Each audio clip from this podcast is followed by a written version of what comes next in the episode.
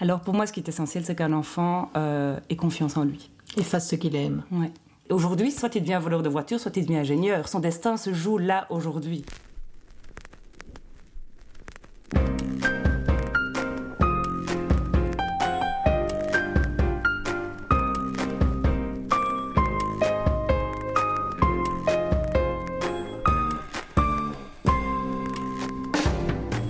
Sage Écoute est le podcast des expériences de vie qui vous plongent dans l'intimité de récits 100% vrais et authentiques.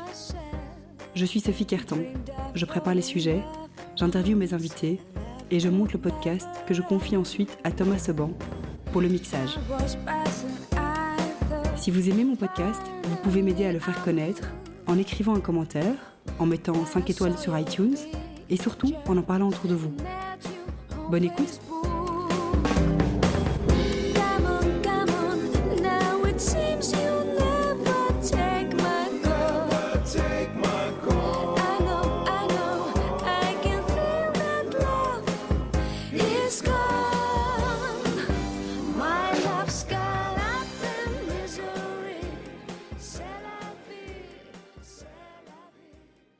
Voilà, donc là c'est parti. Valentine et Stéphanie, donc vous êtes là aujourd'hui dans le podcast Ça j'écoute pour parler de souffrance à l'école. Oui, tout à fait. On est concernées toutes les deux par la question, hein. Voilà. depuis toujours, peut-être. J'allais le dire, après avoir souffert d'abord nous-mêmes, mais on a envie d'aider les enfants qui souffrent aujourd'hui. C'est une, euh, c'est une grande problématique, non, les, les enfants qui souffrent à l'école? Oui, c'est assez répandu, hein, euh, avec ou sans trouble d'apprentissage d'ailleurs, euh, parce que bon, y a des enfants qui souffrent à l'école euh, parce qu'ils ont des problèmes de dyslexie, de troubles de l'attention. donc en effet, ils rentrent pas dans la case scolaire. Il y en a qui souffrent à l'école parce qu'ils sont harcelés. Il y en a qui souffrent à l'école parce qu'ils ont des troubles du comportement. Et donc oui, c'est assez répandu parce que ben, ces problématiques-là, elles sont elles sont diverses et donc on admire d'ailleurs aussi beaucoup les enseignants qui doivent composer avec tout ça. Vous avez créé un projet qui s'appelle psychoéducation.be. Euh, Peut-être l'une et l'autre, pourquoi vous avez créé ce projet et en quoi vous avez euh, été des élèves en souffrance à l'école alors Moi, je pense qu'enfant, j'ai euh, pas du tout trouvé mon compte à l'école primaire. Je me suis ennuyée, je pense clairement pendant six ans. Je m'ennuyais terriblement. Je voyais rien de stimulant à l'école. Et, et donc voilà, donc je crois que j'ai pas pu explorer beaucoup mon potentiel en primaire. Par contre, en secondaire, je me suis fait des super copines. Donc ça, ça a été vraiment très porteur pour moi. Et euh, j'ai eu la chance, je dirais que c'est des professeurs assez avant-gardistes parce que je n'étais pas euh, bien meilleure sur le plan des apprentissages, mais mes professeurs de secondaire ont pu mettre en avant que euh, c'est c'est là que j'ai appris le mot leader d'ailleurs, qui m'ont dit que j'étais un bon leader et que en fait c'était super important. Et donc là, en fait, j'ai découvert l'estime de moi-même à ce moment-là à travers en fait ces, ces commentaires-là, avec ma bande de super copines que j'ai encore aujourd'hui. Et donc là, je ne souffrais plus à l'école parce qu'en plus mes copines m'aidaient à réussir. Euh, mais donc vraiment, ça a été euh, pour moi, les, les amis ont été vraiment un moteur dans mes apprentissages plus que et les enseignants qui l'ont reconnu en fait. Donc ça, ça, a duré euh, pendant quatre ans et puis euh, euh, j'ai changé d'école parce que c'était une école, c'était un internat assez, assez privilégié. J'avais des petites questions existentielles sur la vie. Je trouvais que c'était pas, c'était pas tout à fait la vraie vie en fait. Et donc je, je suis sortie de cet internat et là je suis allée dans une école à Namur qui était un peu une usine où il y avait je sais pas combien de milliers d'élèves, mais voilà les professeurs ne connaissaient plus mon prénom, ne savaient pas qui j'étais. Donc en fait je me fondais dans la masse. Je faisais pas mal de musique et en fait j'étais en décrochage scolaire. Très vite en fait parce que comme je n'étais pas euh, remarquée quelque part euh, eh bien je me suis pas démarquée non plus. Et donc euh, je pense que fin mai le PMS m'a appelé en me disant mais qu'est-ce qui s'est passé? Je dis oh ben voilà je m'ennuie de nouveau à l'école euh, ça m'amuse pas. Ça veut dire que tu n'allais plus à l'école? J'y allais parce que mes parents euh, ne m'auraient pas laissé euh, traîner dans la rue. Donc j'y allais de nouveau, je me faisais plein de copains, euh, mais je, ne- je ne travaillais pas, j'avais plus de cours, j'avais plus... euh, Tu avais 30% quoi. Euh, il n'y avait même pas de points à la fin, quoi. Donc j'avais même pas 30%. Les professeurs ne mettaient même pas de notes dans mon bulletin. Donc j'avais plus de cours, j'avais plus rien. J'étais vraiment en décrochage. J'allais, je faisais acte de présence, je papotais à la récré, ça épatait tout le monde. J'étais- moi j'étais ça en, tout, j'assumais complètement le truc. Jusqu'au fin juin où mon père m'a dit ça va, t'as pris un an de vacances, maintenant c'est moi qui m'occupe de tes vacances. Et donc tu vas partir à Lourdes au mois d'août. euh, voilà, t'occuper d'en- d'enfants et d'adolescents handicapés. euh, Il n'y a pas de stage de musique, il n'y a rien. Enfin euh, voilà, c'est moi qui décide de ton programme. Et donc, je suis allée à Lourdes pousser des chaises roulantes euh, dans les Pyrénées euh, sous la canicule. donc, j'ai appris beaucoup, beaucoup de choses là-bas.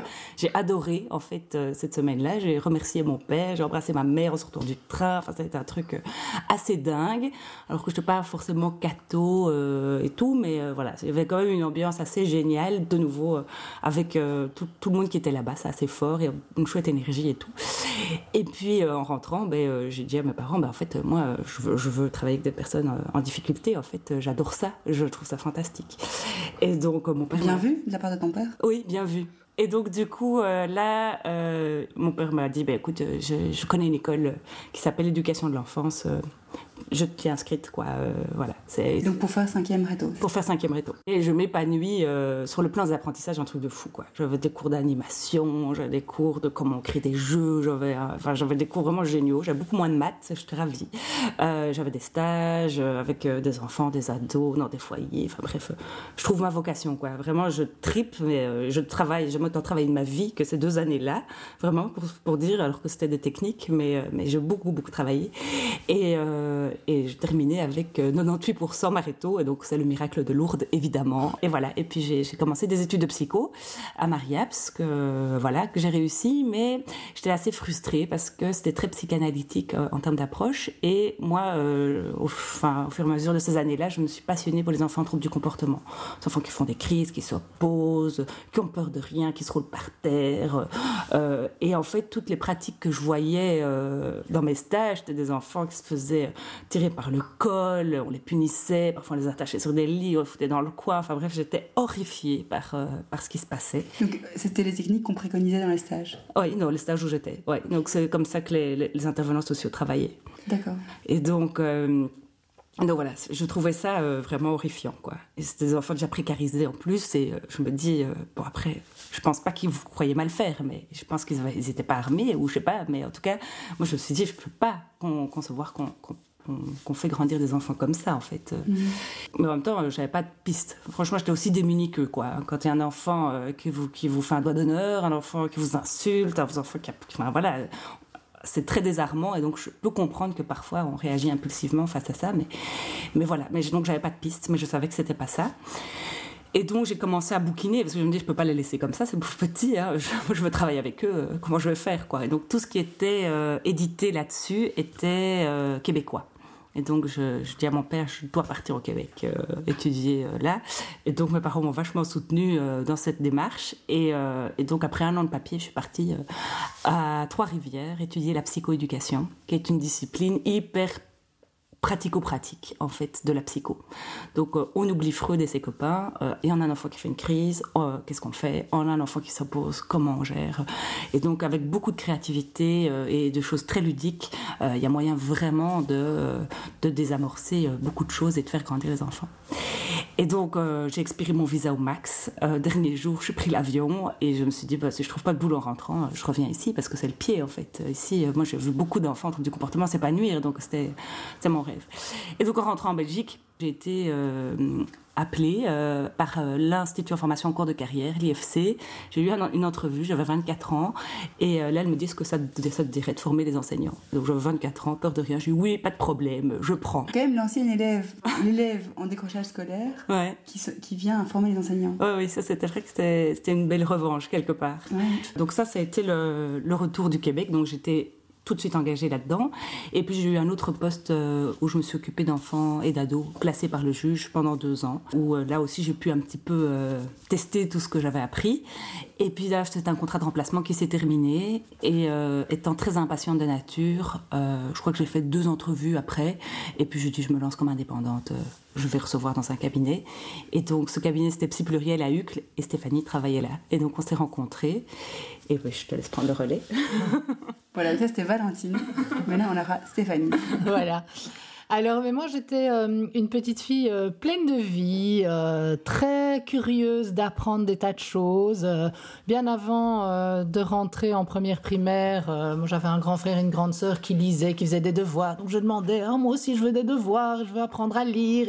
Donc, voilà, très curieuse, mais aussi mais aussi une petite fille qui bougeait beaucoup. Et donc qui très vite, euh, que très vite on a envie de faire taire et de mettre euh, de côté. Et donc tous mes premiers souvenirs d'école, déjà dès la première maternelle, ce sont des punitions où on me met dans le coin parce que je dérange.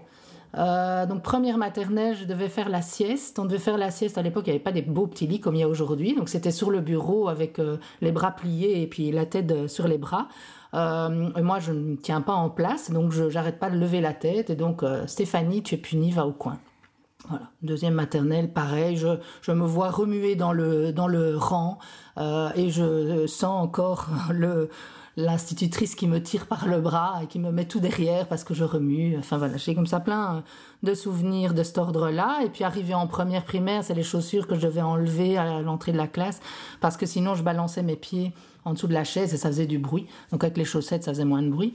Euh, et, et, petit à petit, eh bien, cet enfant qui avait tellement soif d'apprendre, qui posait plein de, questions, qui était curieuse, s'est petit à petit éteinte parce qu'on lui demandait de se taire en fait.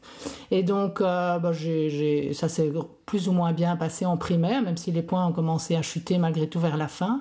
Mais alors en secondaire, là, j'ai complètement euh, euh, décroché aussi euh, intellectuellement. J'ai l'impression d'avoir rien appris en secondaire, de m'être ennuyée. J'ai aussi, comme Valentine, fait de la musique, beaucoup de musique. Je fais du piano, du violon, de la flûte, de la guitare, euh, dont certains instruments toute seule, autodidacte, et puis beaucoup à l'académie. Mais l'école, voilà, je me suis complètement désintéressée. Mais ça se traduisait comment? Donc échec scolaire, décrochage? Alors échec scolaire, j'ai doublé une première fois en quatrième secondaire. J'ai tenu jusque-là par miracle. Oui, c'est déjà pas mal. Hein, euh, et puis parce que mon père a été repeint de la classe en première secondaire, sinon je doublais. Donc euh, voilà, il a. Il a fait ce qu'il fallait Il a fait ce qu'il fallait pour que, bon allez, on sent bien qu'il y a du potentiel chez Stéphanie, on va quand même la laisser passer même si elle n'a pas les points. Donc on me disait toujours, mais quel gâchis, cette enfant est intelligente, euh, mais voilà, si elle travaillait, elle pourrait faire tellement. Enfin bon. Donc j'ai doublé une première fois en quatrième secondaire, et puis j'ai doublé une deuxième fois en cinquième secondaire. Et là, euh, j'ai plus eu envie de recommencer, donc j'ai eu la grande chance. Mes parents m'ont offert une année dans une école privée et j'ai passé euh, c'est euh, l'examen d'admission, donc c'est un peu l'équivalent du jury, avec voilà, quelques différences malgré tout. Mais enfin voilà, j'ai quitté les rangs de l'école. Et quelle était la différence alors de l'école par rapport à l'école normale, l'école privée, l'école normale? C'était quoi Qu'est-ce qui a fait que tu as réussi à ce moment-là? Alors c'était une école privée qui me préparait à cet examen d'entrée des ingénieurs agronomes. Euh, et qui ouvrait en fait toutes les portes des écoles supérieures par la suite. Or moi j'avais décidé à ce moment-là euh, que je voulais faire la logopédie, je savais très bien ce que je voulais faire. Et donc tout ce qu'il me fallait c'était qu'on m'ouvre la porte euh, de l'école de logopédie. Et cet examen le permettait. Et donc, dans cette école privée, en fait, mais d'abord, il y a eu l'échec. Hein, donc, le, deuxième redoublement, euh, où là je me suis dit maintenant Steph il faut que tu, tu te remues. Euh, j'en avais marre d'être en secondaire. Et là tout d'un coup je me suis bon ça m'a quand même un peu secoué j'avais quel âge du coup 19 j'avais 18 ans. 18 ans. Mais toujours en cinquième? En cinquième, euh, voilà, je, je, devais redoubler ma cinquième secondaire, donc j'avais 18 ans puisque j'aurais dû être déjà en réto. Et donc là, si je doublais, ben je, voilà, je perdais encore une année, j'aurais fini à 20 ans au lieu de 18. Et donc, euh, dans cette école privée, en fait, euh, ce qui m'a beaucoup aidé, d'abord, c'était une petite classe, le professeur nous connaissait bien. Et puis, euh, bon, il y avait aussi cette motivation suite à l'échec, quand même, j'en avais marre, je voulais avancer. Et alors, on avait des maths tous les matins, moi j'adore les maths. Donc, j'étais nourrie, enfin, Alléluia, enfin, on me nourrissait d'un apprentissage que dont je rêvais depuis toujours. Donc, Mais avais des maths à l'école quand même oui, mais peu et pas donné de la même manière. Et, euh, mais euh, en secondaire, les maths, j'aimais bien. Voilà, mais pas toutes les autres matières. Et donc euh, là, j'avais des maths tous les matins. Et alors, ce qui était extraordinaire, c'est que les après-midi, c'était au finish, c'est-à-dire qu'on avait des exercices. On commençait, je sais plus, à 13h. Et quand on avait fini, on pouvait partir. Alors moi j'avais fini tout de suite, à 2h j'étais libre. Il y en a qui restaient jusqu'à 10h du soir. Mais alors moi c'était le truc qu'il fallait me dire. Donc euh, voilà, j'ai hyper bien euh, travaillé. J'ai eu cet examen, j'étais troisième sur plus de 100. Euh, et j'ai pu voilà, devenir, enfin, entrer à l'école de logopédie à Mariaps. Et donc j'ai euh, fait ces études-là, j'ai terminé, j'ai eu mon diplôme de logopède. Et là... Sans problème, les études à Mariette? Non, c'était difficile aussi. Parce qu'il n'y a pas de maths en fait à Mariette Il n'y a pas de maths. Euh, et puis là, j'ai quand même eu du mal euh, à gérer la quantité de travail. Donc ça n'a pas été tout rose non plus. Comment tu as fait du coup alors? Ah, je l'ai fait en 5 ans au lieu de 3. Hmm. Mais voilà, donc j'ai un peu étalé en fait. J'ai approfondi, j'ai étalé. Tu étais soutenue par tes parents à ce moment-là? Euh, oui, j'étais soutenue, oui. Oui, oui. Parce que ce qui- est dur dans l'échec, je crois, c'est de, de recommencer l'échec. Oui, surtout qu'à l'époque, il n'y avait pas, euh, comme aujourd'hui, euh, la possibilité de laisser de côté des cours euh, pour avancer, d'avoir déjà des cours de deuxième quand on est encore en première. hein, ça n'existait pas. Et donc, par exemple, ma, ma deuxième première, j'avais trois ou quatre cours, je crois. Et donc, avec mon diplôme en poche, bon, ben, je commence à travailler.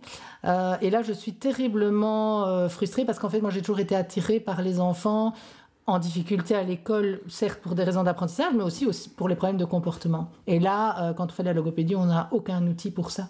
On apprend à aider les enfants à, apprendre à lire, à calculer, à parler, mais pas à se motiver, à gérer l'anxiété, à gérer la motivation, les problèmes d'attention, etc.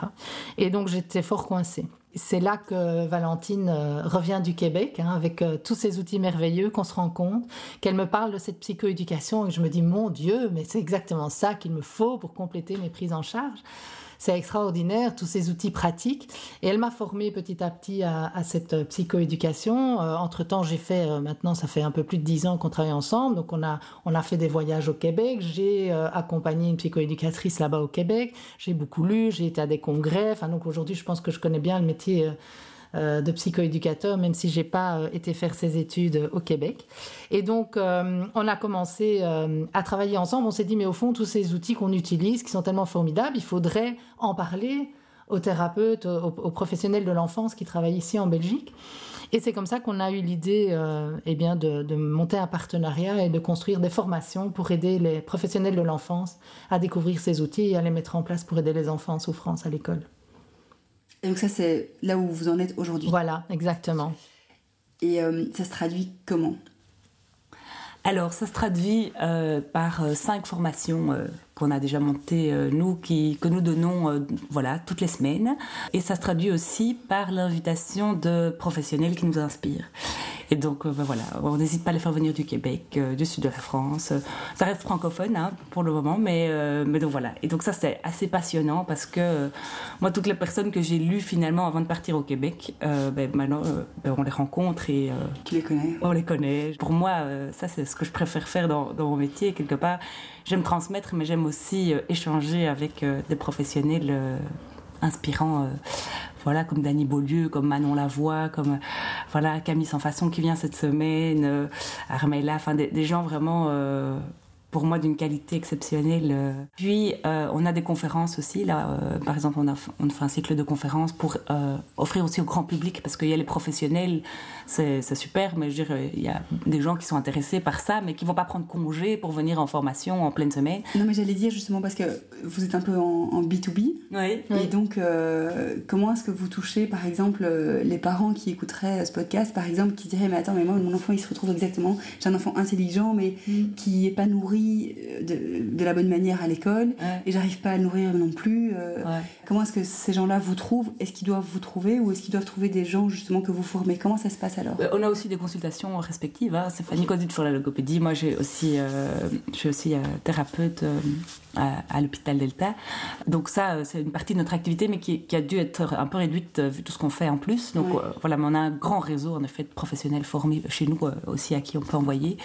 Et donc, sur votre site psychoéducation.be, oui, Ouais. c'est ça. on peut trouver des professionnels qui sont formés à vos Non, méthodes. mais ils peuvent nous contacter par mail et alors on, on leur les- donnera on- oui. des coordonnées. Voilà. Et alors, en effet, euh, ah ben, on a d'abord commencé à organiser des formations pour les professionnels et puis on avait de plus en plus de demandes de parents. Bah oui, voilà. oui. Et donc, pour répondre à, à leurs demandes, eh bien, on organise un, un cycle de conférences.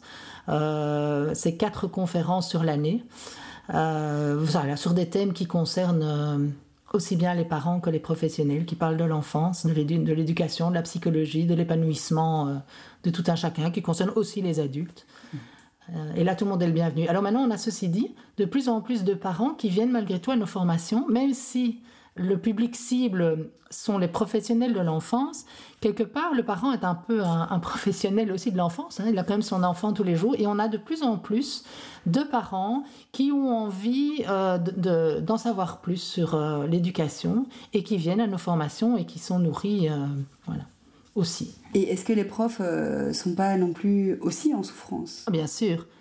Ils font un boulot très difficile. Hein. Comme je l'ai déjà dit, ils ont des classes maintenant très hétérogènes et en plus on leur en demande beaucoup.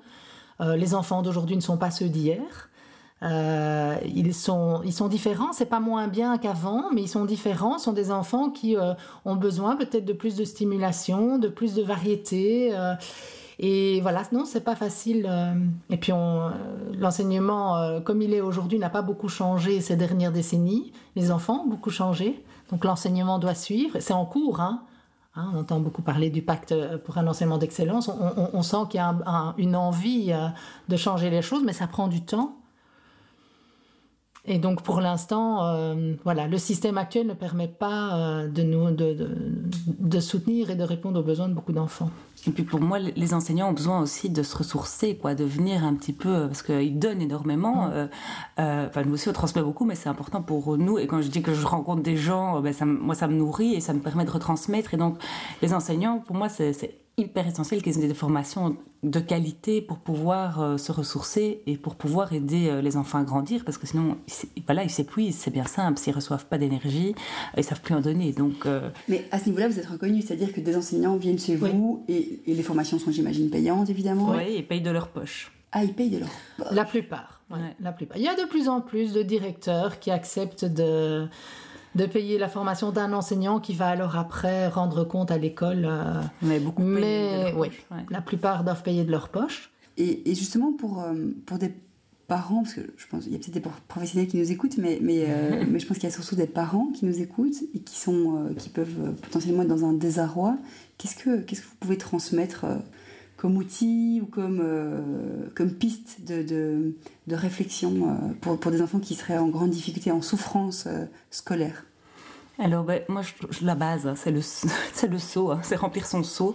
Euh, c'est déjà que le parent ait son seau bien rempli. Donc, ça, c'est vraiment. Ça veut dire quoi, ça, un seau? Avoir son seau bien rempli, c'est son seau de besoins bien rempli. Ça veut dire que les parents, euh, voilà, ils bossent beaucoup, ils dorment pas beaucoup. Euh, euh ben, c'est une société qui va quand même à toute allure. Et donc, le seau des parents est souvent vide.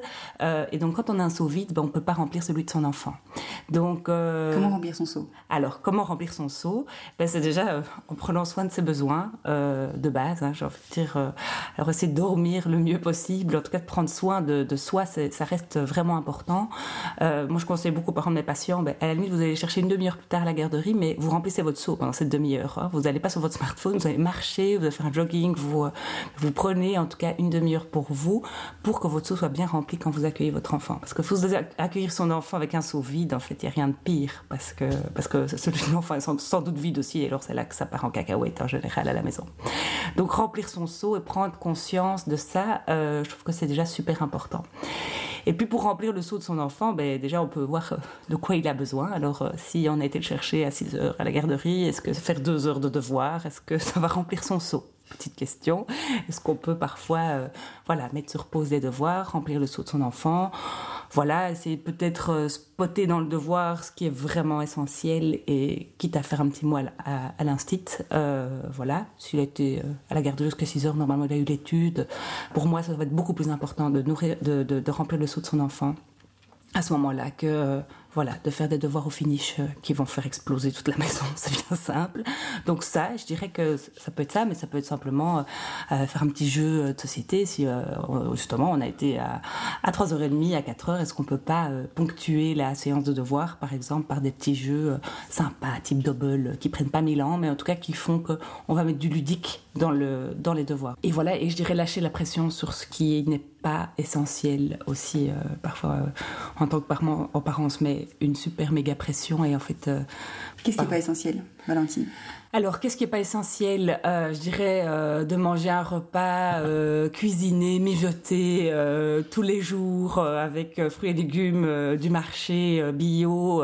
voilà. Est-ce que parfois on peut faire un macaroni jambon fromage et se calmer ou un petit croque-monsieur et, se dire que voilà.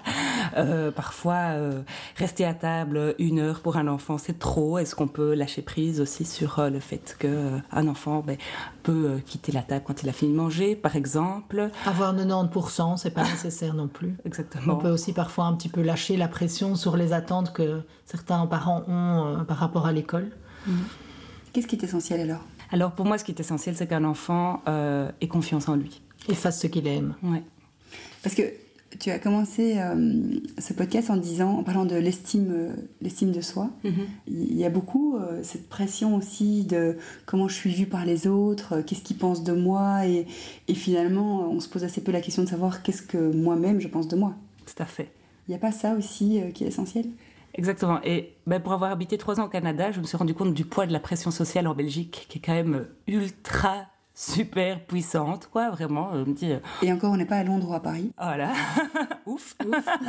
Ouais. Mais donc, euh, en effet, quoi, euh, ben, euh, je, je trouve que, allez, une étude qui, qui explique que nos connaissances ou nos réussites euh, sont dues à 75% à notre intelligence émotionnelle. Ah oui. Et donc, l'intelligence émotionnelle, ça ne s'enseigne pas vraiment à l'école. Ça commence, mais je veux dire, ça commence depuis un an ou deux. Hein. Donc, euh, aujourd'hui, aux États-Unis, au Canada, ils le savent. Donc, moi, quand j'étais au Canada en 2004, les enfants se font des compliments toute la journée. euh, ils attendent, ils sont super, euh, ils sont super empathiques. euh. Malgré les groupes hétérogènes? Ah oui, dans une classe au Québec, vous avez un trisomique, un dyslexique. Bon, après, il y a des moyens, évidemment, pour aider tous ces enfants-là. Mais je veux dire, il y a- oui, c'est hyper hétérogène au niveau de la classe. Mixte, socioculturellement? Oui, tout à fait. Ah oui, oui, vraiment. En fait, socioculturellement, oui. Et je dirais même que euh, c'est assez intéressant euh, socialement. Un médecin ou, ou un déneigeur n'a pas vraiment. euh, Il n'y a pas de différence, quoi. Euh, Pas de différence de valeur. de valeur. Voilà, les, les personnes qui font un travail manuel sont super euh, reconnues dans la société québécoise. Surtout qu'un déneigeur, euh, clairement, euh, il, a, il, a, il a beaucoup de boulot. il a, son rôle à, il a son rôle à jouer, quoi. Il a son rôle à jouer, donc il est très, très reconnu. Et donc, euh, oui, c'est la classe. De dire mon chum est déneigeur, c'est la classe. Et, euh, et vraiment, et donc, euh, et, et j'étais vraiment, en tout cas, interpellée par ça. Et je me suis dit, mais oui, au fond, on est complètement dans le champ chez nous, euh, de se mettre des espèces de pression, euh, des espèces de statuts comme ça. euh, euh, il faut faire l'université, il faut être médecin, docteur, avocat, euh, architecte. Ingénieur. voilà. Euh, voilà, en fait, il y a moyen d'être heureux partout. Et ça, se- enfin, voit dans, notre entourage. Moi, dans mon entourage, je vois plein de gens qui ont fait, en effet, euh, médecin, architecte, ingénieur, euh, avocat, et en fait, qui, à 40 ans, disent, en fait, euh, j'aime pas ça, euh, je veux changer de métier. Pour moi, développer l'intelligence émotionnelle qui comprend, entre Bien autres, la, conscience de soi, savoir ben, quelles sont mes forces, quelles sont mes faiblesses, mais qu'est-ce que, qu'est-ce que j'aime, qu'est-ce que j'aime pas. Mais C'est essentiel de, de développer ça dans la petite enfance. Et donc, euh, oui, prenons du temps pour ça, pour, euh, pour aider les enfants à développer leurs compétences relationnelles, l'empathie. Leur créativité. ouais. Comment euh, accompagner l'enfant dans une, une meilleure conscience de l'estime de lui-même à la maison, quoi euh, Quand tu es en train de préparer à manger, quand, euh, quand tu t'occupes de lui?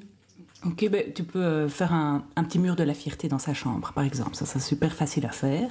Il peut déjà le construire s'il a envie. Hein. euh, prend un vieux carton, euh, voilà, il construit un mur de la fierté. Il accroche sur des petits post-it des, choses qu'il a faites qui le rendent fier de lui, ou des photos. Et alors, si on veut pousser l'exercice un peu plus loin, on peut même lui dire, euh, mettons qu'il a, je sais pas il a pêché une truite cet été. Il avait une photo de lui avec sa truite. Qu'est-ce que tu as utilisé comme qualité pour... pour pêcher cette truite. Ah je, oui. dis- je dis ça parce que moi, j'ai jamais réussi à pêcher un poisson de ma vie parce que je suis très impatiente. Hein Mais donc, lui, s'il a réussi à faire ça, euh, ben, il a développé de la patience. Et en plus, il s'est pas endormi parce que, je veux dire, au moment où euh, il a eu la truite, il a dû être vif et, faire tout ce qu'il fallait. Euh, il a dû être courageux parce que euh, j'imagine que c'est pas si simple de devoir décrocher une truite d'une canne donc, voilà, et que ces qualités, en fait, s'il les a réussi, s'il les a utilisées pour, pour pêcher son poisson, il peut, les a en lui et va pouvoir les utiliser dans d'autres domaines de sa vie. Donc c'est des preuves en fait qu'il est capable. Ce mur de la fierté sont des preuves. C'est pas vraiment qui me dit ben oui, t'es courageux, t'es intelligent, euh, ça, ça compte plus à un moment donné, ça marche plus, il faut des preuves. Donc le mur de la fierté peut, euh, peut être une preuve qu'il est capable. Et c'est facile à faire. Enfin, je veux dire, ça ne demande pas des moyens euh, hallucinants et ça peut en discuter simplement euh, euh, ben, à table, ce qui peut peut-être prolonger un petit peu le repas, l'air de rien, parce qu'on parle de choses qui, qui le construisent, quoi. Mais j'ai presque envie de faire aussi un mur de la fierté pour moi. Ah oui, on peut, on peut, on peut aussi. ça marche aussi. Finalement, on, a, euh, voilà, on est plus ou moins la même génération Oui. et, euh, on n'a pas été éduqués comme ça à, à se dire euh, ben, qu'on peut être fier de soi pour euh, tel accomplissement ou, ou pour telle raison. ou- On n'a pas été nourris. Non, on- si, si on se donnait des qualités, c'est qu'on se vantait, c'était pas bien vu. Oui, voilà. ouais, ouais, ouais. Oui, et d'ailleurs, quand je suis rentrée du Québec, je suis rentrée avec une très bonne estime de moi, parce qu'en fait, tout le monde s'encourage tout le temps dans ce pays. Et euh, mes copines me disent, bah, tu te prends pas pour de la merde. Hein. Ah, voilà, c'était mal vu mais après, Bon, elle me disait ça de manière sympa, mais en fait, en effet, j'étais fière de ce que j'avais fait, j'étais, j'étais contente, partais au Québec, j'avais mené plein de trucs, plein de projets à bien, et, en plus, c'était pas, enfin, voilà, c'était vrai, c'est un gros, c'est vrai que c'était un gros accomplissement dans ma vie, donc j'étais fière de le partager. Après, je me suis dit, bon, on va quand même euh, pas trop claironner, en effet, il faut quand même rester humble, c'est important, mais, mais c'est vrai que euh, c'est, les Québécois s'autocongratulent quand même euh, assez, euh, assez facilement. Et en fait, euh, aujourd'hui, moi, je, je, suis très à l'aise avec ça. Je, je, trouve pas que c'est euh, se vanter, quoi. Et c'est une société qui fonctionne assez bien au Québec. Oui, tout à fait. Il y a un bon taux de réussite scolaire. Et donc, ça, ça fait ses preuves, en fait. Oui, ça fait ses preuves. Euh, Est-ce que quand on parle de psychoéducation à un enseignant, forcément, il connaît? Non. Je pense pas encore. Pas encore, mais ça, on y travaille.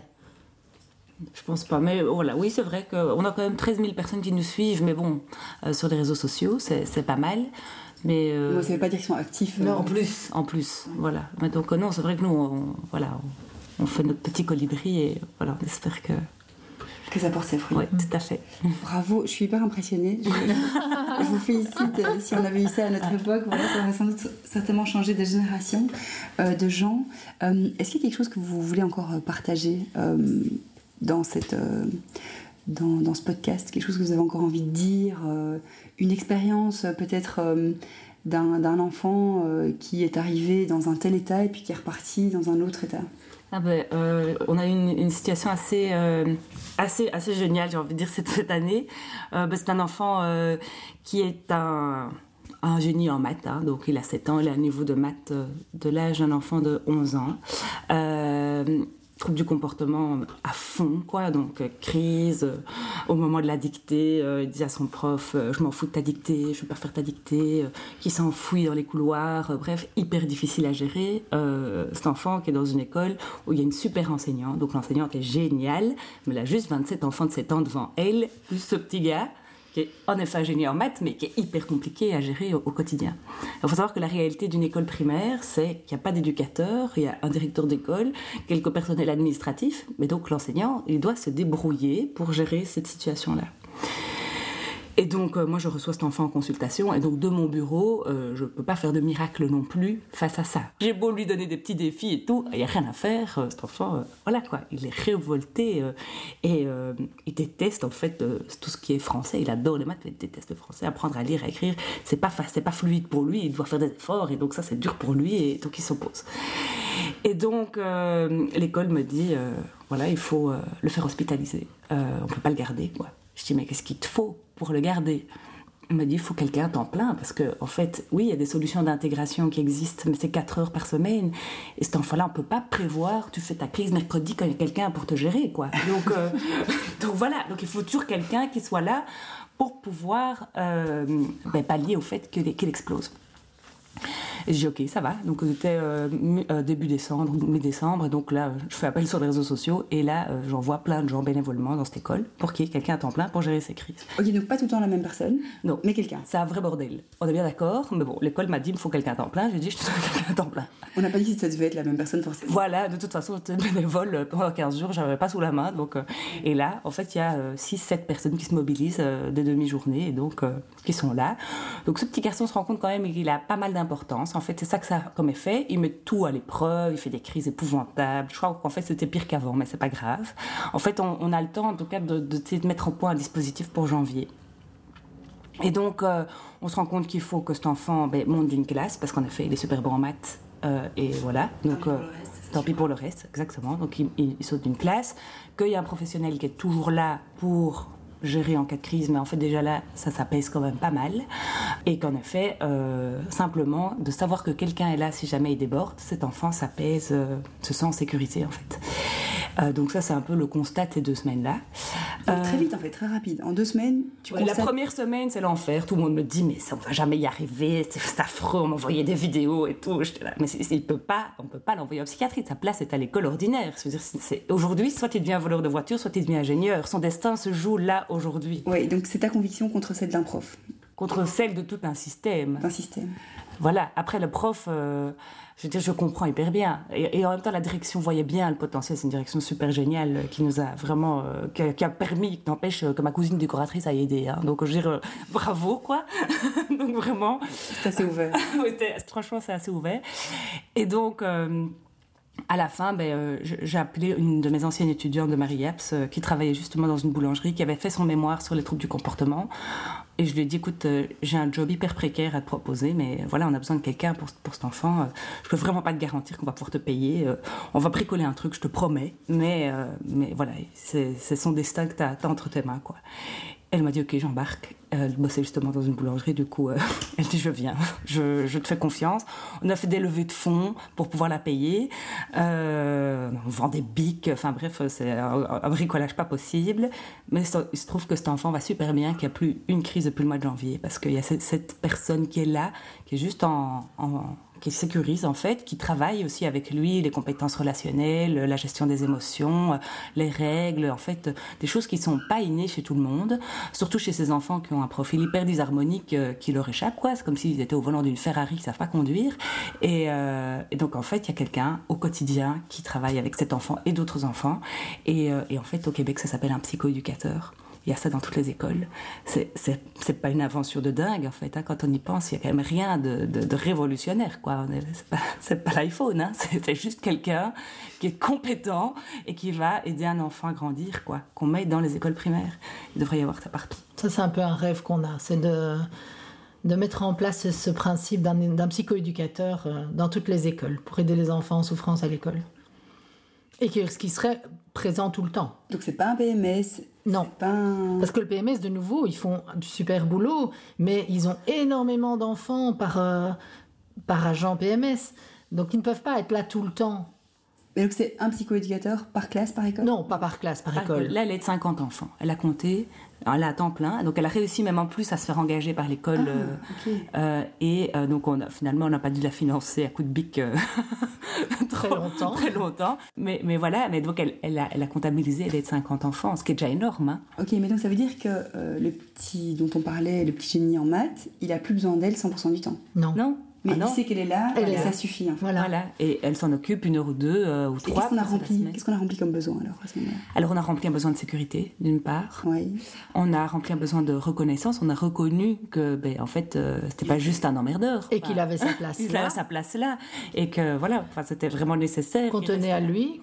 Oui, qu'il était important. Mais en fait, il a, il a, eu un espèce de statut de, de vedette finalement euh, qui a été, on l'a rassuré, il n'a plus besoin de déranger pour se faire pour se faire remarquer. Là, on a reconnu son potentiel et donc en fait, son seau a été nourri a été rempli de nouveau, hein, reprendre la même image. On a re-rempli son seau de reconnaissance. Euh, et, voilà, et là, il va recommencer sa troisième parce qu'il sait toujours pas lire et écrire et que de toute façon, voilà, acceptant et que, voilà, on va pas lui mettre trop de pression. Mais il aura super bien progressé en maths et au niveau de son comportement, ben, il aura grandi. Et donc, c'est vraiment du personnel qualifié qu'il faut mettre, parce qu'il y a des personnes hein, euh, qui surveillent les cours de récrit, tout ça, et qui, ont, qui font du boulot qui est bien, mais gérer des crises, gérer un enfant comme ça, ça demande des compétences, quoi. C'est pas quelque chose qu'on fait au feeling. Si on le fait au feeling, on le fait mal. Parce qu'en fait, c'est très désarçonnant. On n'est pas outillé pour, déjà. Mais voilà, tout à fait. Bien sûr. Oui, tout à fait. Stéphanie, une petite histoire qui, qui va rassurer euh, tout le monde, ou qui va inspirer peut-être euh, alors, une histoire. Alors, donc moi, je, suis logopède et euh, j'utilise les outils psychoéducatifs en complément de mes prises en charge logopédiques. Donc, je reçois euh, des enfants qui ont des troubles d'apprentissage et je me suis particulièrement euh, spécialisée dans les difficultés en mathématiques, hein, puisque comme je l'ai dit tout à l'heure, j'adore les maths.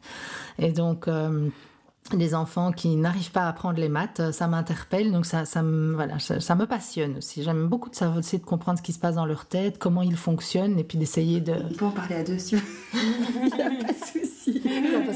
parce, que, tu adores les maths ou parce que tu, tu as des ben voilà. Alors, évidemment, dans ces enfants que je reçois et qui sont en difficulté en mathématiques, il y en a quelques-uns, mais finalement ils sont très peu nombreux, qui ont vraiment ce qu'on appelle une dyscalculie, donc vraiment un trouble d'apprentissage, hein, la partie du cerveau qui, qui, qui fonctionne pour les maths, euh, qui ne fonctionne pas bien. Mais finalement j'en ai très peu, parce que les maths, elles véhiculent énormément en fait d'émotions.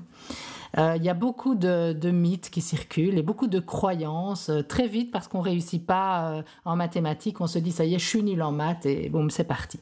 Et donc, moi j'en ai pas mal, hein, des histoires d'enfants qui viennent chez moi en étant persuadés d'être complètement nuls en maths, voire d'être dyscalculiques, et puis que grâce aux outils psychoéducatifs, des outils qui permettent de reprendre confiance en soi, en travaillant l'estime de soi, en travaillant cette intelligence émotionnelle, la gestion de l'anxiété, etc., eh bien ces enfants repartent en me disant bah, finalement je ne suis pas nul en maths. Je suis même bon en maths. Bon, je n'aime pas trop les maths, ça, je peux tout à fait entendre évidemment. Euh, et donc voilà, une histoire en particulier. Euh, je ne sais pas. Ou, alors, euh, il y, a une histoire parce qu'elle est, est, récente. là, c'est pas la dyscalculie, c'est plutôt une jeune fille de 14 ans qui euh, s'est toujours battue à l'école, mais qui sentait euh, dès, je dirais, la cinquième primaire que euh, qu'elle devait beaucoup, beaucoup bosser pour, pour réussir. Et elle vient d'une famille assez aisée, enfin dans le sens où, tout, dans sa famille, tout le monde a fait des belles études et a toujours bien réussi. Et elle sent que mais pour elle, ça ne coule pas de source, elle doit beaucoup, beaucoup bosser. Et c'est seulement maintenant, en deuxième secondaire que euh, un professeur euh, dit mais je me demande s'il n'y a pas des signes de, de, dyslexie. Et donc elle vient chez moi, on fait un bilan et on tard, ça? C'est tard parce qu'en fait c'est une jeune fille intelligente mais qui se sent nulle, qui quand elle vient chez moi pleure en me disant euh, je suis bête, je n'arrive à rien, voilà et je suis sûre que c'est parce que je suis bête. Et en fait ben, le bilan met en évidence une dyslexie. Euh, avec rien d'autre comme difficulté. C'est le seul problème qu'elle a. Mais ça a vraiment. Mais, c'est un gros problème. Mais c'est un, gros problème qui l'a vraiment euh, handicapée. Mais elle a toujours bien réussi parce que c'est une bosseuse, euh, qu'elle travaille énormément. et donc là maintenant, ben, elle est en train de se reconstruire. Ça fait quelques mois que, que j'ai fait ce bilan et on est en train, sans travailler la lecture au final, parce qu'elle sait lire. Elle est arrivée en deuxième secondaire, elle sait lire, elle a tellement bossé. Ah oui, on travaille un petit peu les, parce qu'il y a quelques sons qu'elle connaît pas encore bien, qu'elle confond, etc. Mais ce que je fais surtout comme boulot avec elle ici, c'est retravailler cette confiance en elle. Aujourd'hui, elle me dit, ben oui, je suis intelligente. Mon seul problème, c'est que j'ai un peu du mal à lire, mais aujourd'hui, je sais lire. Et euh, si je me fais confiance, euh, euh, voilà. Et là, on est à la fin de l'année, elle est en train de très bien réussir son année et de, bien redémarrer. Euh, voilà. Et cette jeune fille peut faire toutes les études qu'elle veut. Euh. alors que, euh, voilà, il y a 3-4 mois, elle me disait Je suis bête et voilà, je ne ferai pas des belles études, même si j'en ai envie, parce que j'en suis pas capable. Impressionnant aussi. Ouais, bah, c'est bien. C'est pour ça que j'aime ce travail. Oui, c'est ça. C'est valorisant pour vous aussi, en fait. Tout à fait. Vous êtes en fait des bâtisseuses, quoi. Bah, c'est vrai, là où ce que l'école euh, ou l'éducation euh, mhm. qu'on a reçue ou qu'on reçoit euh, détruit, vient détruire le potentiel, vous le reconstruisez. Mm. Ouais. On peut dire ça. C'est comme ça que vous vous voilà. Ouais. J'aime bien. J'aime bien. On prend. Bon, bah, si, si ça vous va comme mot de la fin. Génial. Merci. À vous.